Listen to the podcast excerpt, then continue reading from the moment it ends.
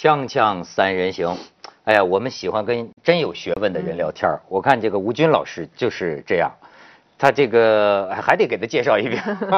您算是美国硅谷塑造出来的人吗？呃，我觉得我就是一个是在约翰霍普金斯待了六年，还是影响蛮大的。嗯所以我有时候想想呢，就是巴尔的摩、华盛顿地区呢，有点像我的第二故乡这样子。哦，而且呢，你我就说到他做的这个专业，他是这个，你看你在 Google 过去是做研究员，对，研究员，而且研究的啊这种，比如说 Google 翻译，呃，包括什么，你你是进行自动语言处理的，对，啊，哎，这玩意儿能太复杂了吧？你这脑袋这其实就是基本上数学问题，数学问题。呃，他还写过一个书叫什么《数学之美》，对是吧？对。但是人家还写叫《文我们都明之光》。听不懂了，这些 涉及到什么电子啊哎，什么我。我我跟你说，有一个你能听懂，我挺感兴趣，问他就是吴老师，你说照现在这个翻译的这个软件的发展，对有没有可能做到将来有一天我们都不用学外语了，可以拿着一个手机就能够跟老外直接就通过这机器就这么直接交谈？呃，我觉得二十年内肯定能做到，这是第一个。第二个，不但消息啊不要 不但不用学外语了，就是说很多程序员不用写程序了，因为程序也是一种语言，只是计算机的语言。如果我们能把自然语言、人说的语言翻译成计算机的语言，你就不用写程序了，你就告诉他干什么。这件事儿呢，那个两年多前我们在 Google 做一些尝试，现在最简单的一些程序是可以这么写的了。这样就是说，那些不是学计算机的专业，我假设要做一个 APP 啊你就说我想做成什么样的东西，哎，他自己把程序给你编出来。哦，对，我好像听说过。那这算不这算是人工智能的一种吗？现在都这是人工智能的一个接口吧，嗯就是算是就是说我们人和机器的一种很智能的一种接口。嗯，哎，你最近玩过那个什么？就是他们呃是微微信开发那个叫什么小兵什么语音聊天？我我是看我们很多同事就截屏，就是像那个那个电影叫《Her》，就是那个哎就跟它很很像嘛。那个那个是是那个苹果的一个一个人工智能的对对话，然后它是咱们自己开发的一个，然后我们同事很多晒，那个是大家很。很时髦玩这个嘛，我找一些个奇巧古怪的问题问他，然后他怎么回答。我也试了几个，但什么问题我忘了。哎，我发现这个还真的是让你刮目相看。我还记得有一个命题说到二零四五年，这个人工智能将全面超过，好像是说人的人的智能，是是有这样一个理论吗？嗯，我是觉得呢，在有些领域它已经现在已经超过了。就是说，如果我们看机器的那智能增长，它是一个基本上是一个指数增长。嗯人呢，你如果认为是线性的，嗯因为这两个速度相差太远，所以虽然一开始人的起点很高，但是在某一个时间点呢，这个机器这智能增长就会逆转，就会超过人。基本上，我觉得我们现在大致处于这个时代。我从吴老师这儿学到啊这两个这专业的词儿，一个叫什么图灵测试，对对就是当年那个，就是说，因为同同性恋还被那个那个化学阉割，那个。很惨的那个计算机之父嘛对。说他当年就做过一个测验，就是说，比如说隔上一个板子，后头呃有有一个人，有一个人工智能，比如有个机器人吧对。对，就是说你提一个问题，如果你分不清对。是人回答的还是机器回答的，那这就算人工智能，这算达到一个什么就是说，呃，这个机器和人有同等的智能。你相信吗？有一天机器的智能这能够个我我相信啊，我是相信的。哎，所以说理工男为什么说需要有人文情怀，哎需要读人文的书？因为我觉得这个直接涉及到你对人类的这个意志、嗯意识、自这些东西的认识啊。这可能是我觉得是两回事儿，因为第一个呢，就是机器它拥有智能的方式和人是不一样的。就像那个我们比如说飞机你要飞，你是用空气动力学原理设计出来的，和这鸟飞起来的形式是不一样的。虽然它达到同一个目的，这是一个。那么也就是说，机器呢，它帮助人用另一种方式解决了好多智能问题，比如说现在呃。就机器诊断看病啊，还不是说看那片子，看片子能比任何人看得多好。就是一般的根据你的病历来给你断病，大概能做到医生百分之五十的水平，就是医就是医生中等医生的水平能做到。那么就是说、哦中等医生的水平就是百分之五十的水平。就是比百分之五十的好，比百分之五十的差，大概这样的。啊对。那么能做到这样一个水平，那么越来越多的时候，就是说它能够帮助人来人类来解决一些呃问题，用它的智力，这是一方面。再一个就是说，它是从那个伦理上来讲，它会不会取代这个人，这是另一回事儿。因为这个设计这个程序的本身呢也是人，也是人，就是或者你可以这么理解，就是有某一部分人，这部分人可能人数不多，他呢把这机器变得很聪明，然后呢这个聪明的机器在取代了另外一部分人。你有什么问题？呃，我就想起，其实你要是说人工呃智能在某一方面呃超越人类，我觉得这个很早就说了，不是有一个那个计算机深蓝吧？对，深蓝下棋不战胜那个是俄罗斯的那个卡斯帕罗夫。对对，这名字我都记不清，但是那个时候就是说那个卡他胜率是很高的吧？我就记得。卡斯帕罗夫是这个，就是人类历史上国际象棋可能如果数找两个最伟大的棋手，他可能是一个这样。对对。呃，所所以说，在这方面，我觉得确实是这个这个这个，就是这个机器，这个现在这个比我们这个人聪明的实在太多。嗯，那你你觉得会有好莱坞电影说的对呀，我也想问这个问题。它反制了我们？呃，我倒不太觉得会是这样子，因为。呃，几个了，就是说它产生人智能的方式和我们人不一样，它基本上是一个计算，计算背后是一个数学模型，这个数学模型是人搞出来的，它并不具备一个可复制性，这是第一个。第二个呢，就是说，如果我们这个世界上真有一个这个超级的这个聪明的机器人，这可能是我们全世界所有计算机连在一起产生的这么一个结果，它有可能产生一个好的那个正向的反应，有可能产生负向的，但是。甭管正向的负向，都是我们人施加上去的。呃，能让它产生类似于感情的反应吗？呃，至少现在，呃，根据它实现的方法是不可以的。哦，那么你像有些时候就是说，这个我我上次是听一个人给我讲啊，就是需要动脑子思考的。对。好像这个计算机啊，很能很容易超过人。比如说你，比如说你算二百九十五乘以二百九十八，对于你来说得想半天，它一下就出来了。他说，但是属于我们一些下意识的东西，嗯，这个是需要很大的计算量。这个是这样子，就是第一个就是说。任何一个东西可重复的，比如说我们计算机诊断病，就是说你这个同一个病例，你基本上得到同一个结果，这是可重复的。嗯。或者你哪怕计算机识别语音啊，识别这个医学影像，这都都是可重复的。这只要是可重复的，这个计算机呢有可能超过人。但是原创的，比如说艺术、音乐，呃这些东西，我的观点就是我们人类进化。一个非常独特的地方，这是。哎，现在不是说有软件能给你写小说吗？写新闻了，都说写新闻 就是已经是这样的，就是你比如这个月正好是华尔街出财报的这个月，那很多的这个对财报的这个解读，比如说华尔街日报或纽约时报说，比如说报道说 IBM 这个月盈利多少，他们本来预期多少，现在是超了还是不到，这些其实现在是机器写的。那就像刚才他说的那个电影，就那个赫尔那个电影里，将来有可能给这个中国要进进入光棍社会了，就这到时候四千万光棍是吧？能给他们造出四千万个情人，能够满足他们从情到性的需求，心灵的交流，有可能这虚拟技术发展到那一天吗？我觉得比较难，因为 难在哪儿？呃，我就是说人的情感跟情感有个关的，比如说我说呃音乐艺术吧。这几乎是呃，我们说老天爷造人吧，就是说这进化过来，在人的这个进化过程中独特形成的这样一个就是属于人类的东西，而且我觉得这是任何人最终最有价值的地这个地方，因为我们知道在远古时候跟我们人类竞争的人各种人种是很多很多的，最后呢基本上就是都被我们人类给。毁灭掉了也好，就是就是跟通过竞争他们消亡了也好，唯一一个就是跟人类竞争非常接近的是那个那尼安德特人，就是这个在在几万年前也消失了。那么，呃，音乐的这个本事是几乎就是现在那些考古学家、古生物学家发现，就是说是我们的祖先唯一拥有的一一个，就是其他人类都不拥有，尼安德特人拥有一点点。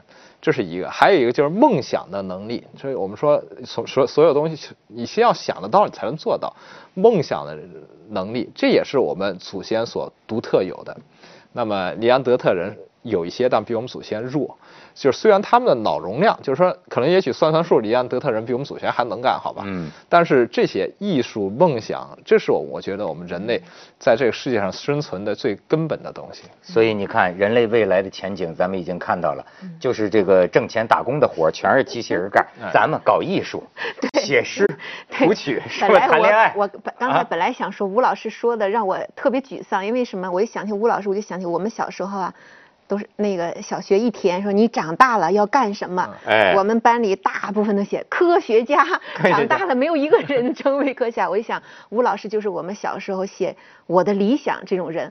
然后我又想起来，我们我和我们都是文科生嘛，我就记得有一次跟高中同学的一个谈话，然后他那我们一个高中同学是学了物理，然后后来就是我发现学物理很多最后精神崩溃了，因为可能都研究一些终极问题。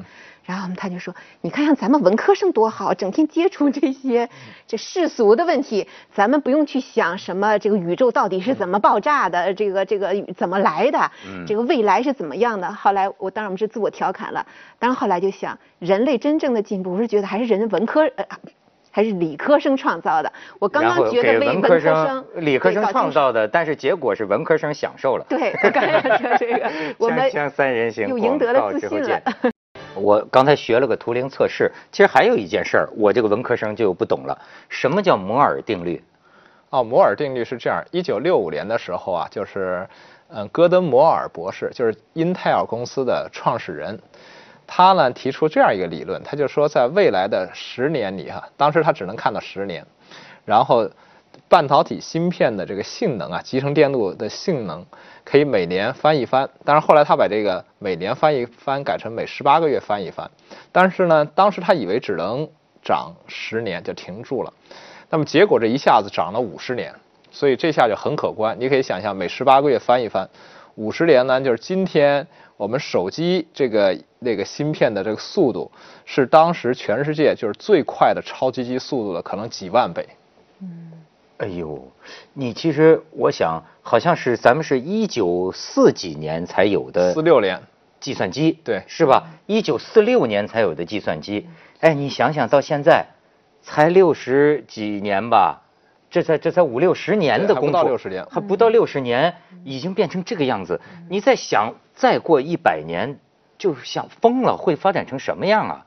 哎，你就是你所说的这个，你认为摩尔定律决定了是？多少年到多少年之间的发展，就是过去五十年，基本上就是世界上我们每一个产业采采用了这个，就是把它变成电子化，就是采用半导体、计算机，它就成形成一个新产业，然后这 GDP 就有一个大的提升。过去五十年基本上就是把全世界所有产业重新做一遍。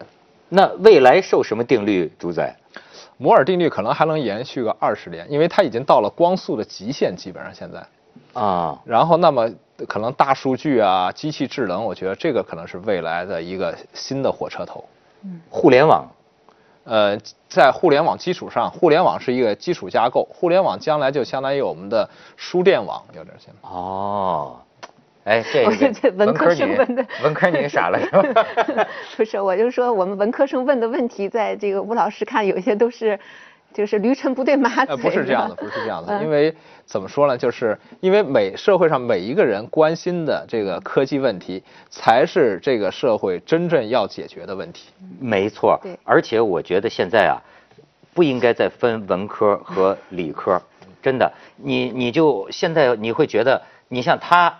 也在研究大学的问题，对吧？大学是搞什么的问题？甚至，哎，我就说还有一个很重要的问题，他亲身经历的这个硅谷啊，这个整个的这个。过程好，最近我们这个中关村你听说了吗？就是，就是好像这个什么卖什么电子一条街不这么搞了，中关村开始搞点什么什么一条街我也不知道。后来我看就有这个网友说，哎，那说好的硅谷呢？说那硅硅谷，哎，为什么我们没没弄成硅谷呢？弄成那个骗子一条街了呢？硅谷的起源呢有就是。很多巧合，比如说天时的原因、地利的原因，比如说当时 IBM 正好要办一个这个大的研究中心，搞这个磁存储计算机的一部分呢，就设在这儿了。它要设在别地儿呢，呃，别地儿可能发展就快一些。因为在硅谷以前啊，呃，没有什么工业，那个都是淘金者。那么没有这个搞计算机的正规军，他来了，所以这是天时地利的一些原因。很重要一个原因呢，就是这个地区呢，它一直呃对。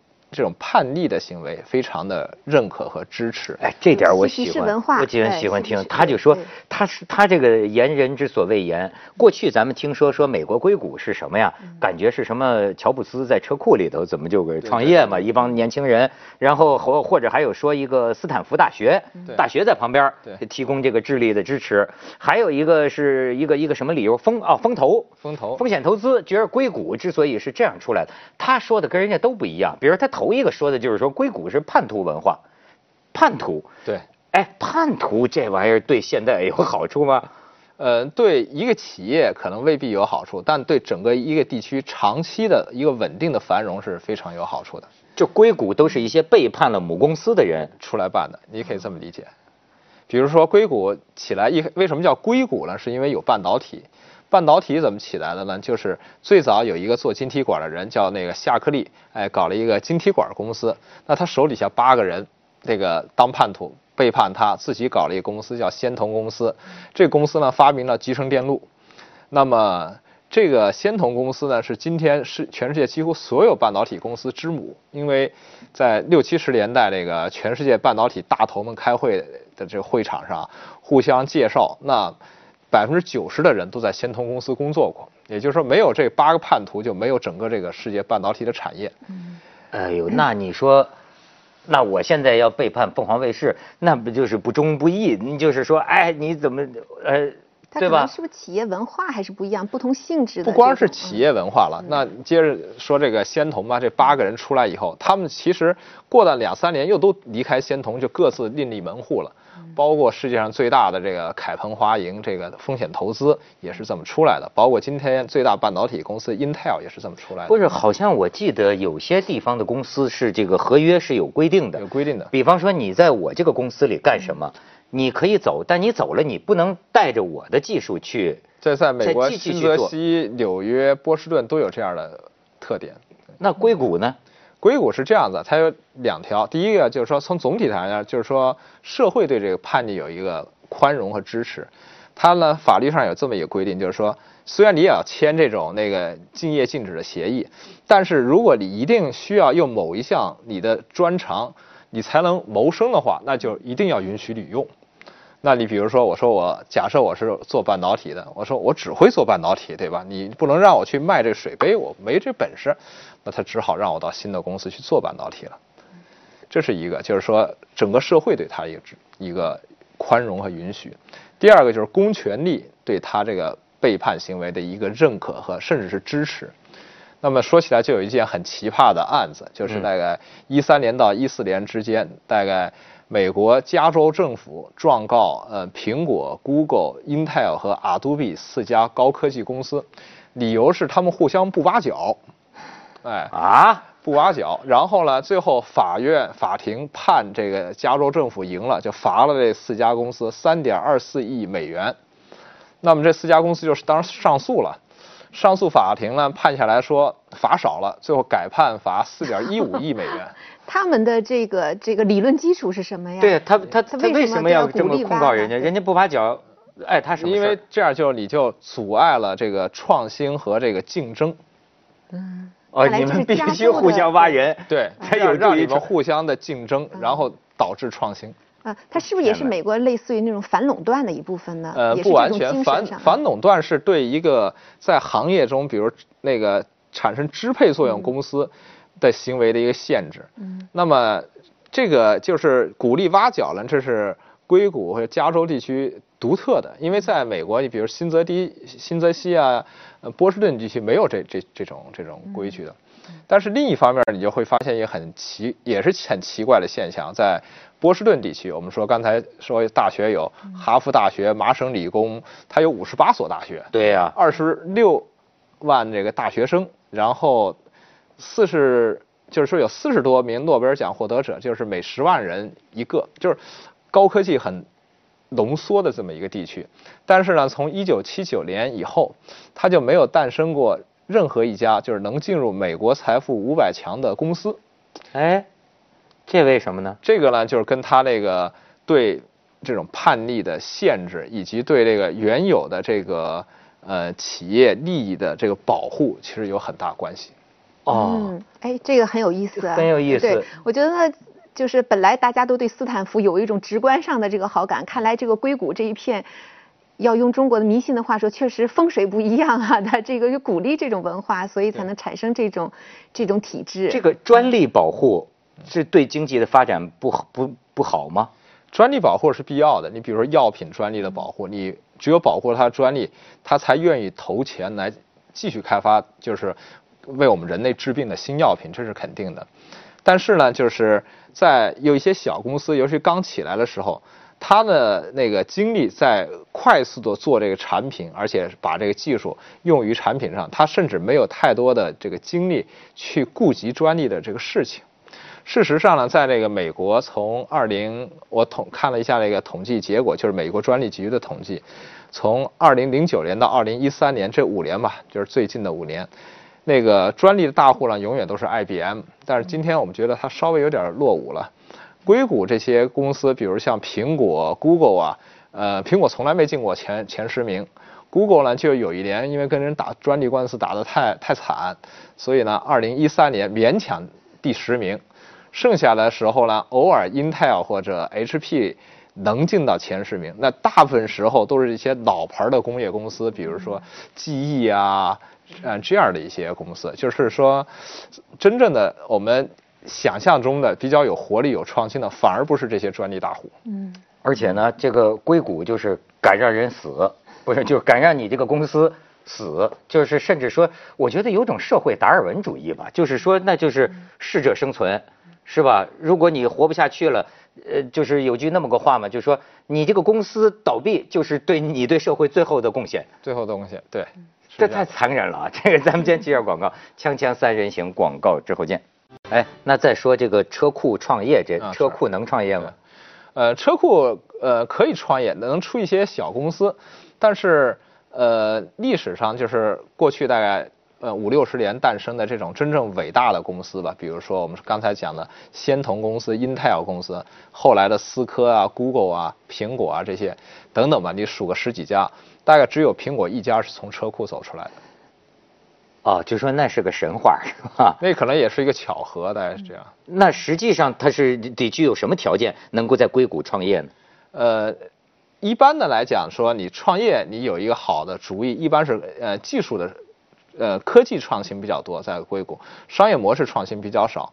那么呢，你有一个很目很确定的目标，说我给用户提供什么样的价值，不是说我赚什么钱，这点很重要。我给他提供了什么样的价值，然后呢，我因为这个发明创造，也可以有一些商业模式创新，比如 eBay 当时最早网上搞拍卖，就是说让这个世界在某个方面有了什么样的进步。如果你做到这几条呢，常常有一些比较有情怀的风险投资人愿意支持你，你就做下去，呃，你可能就最后成功了。这是一个通常的一个例子。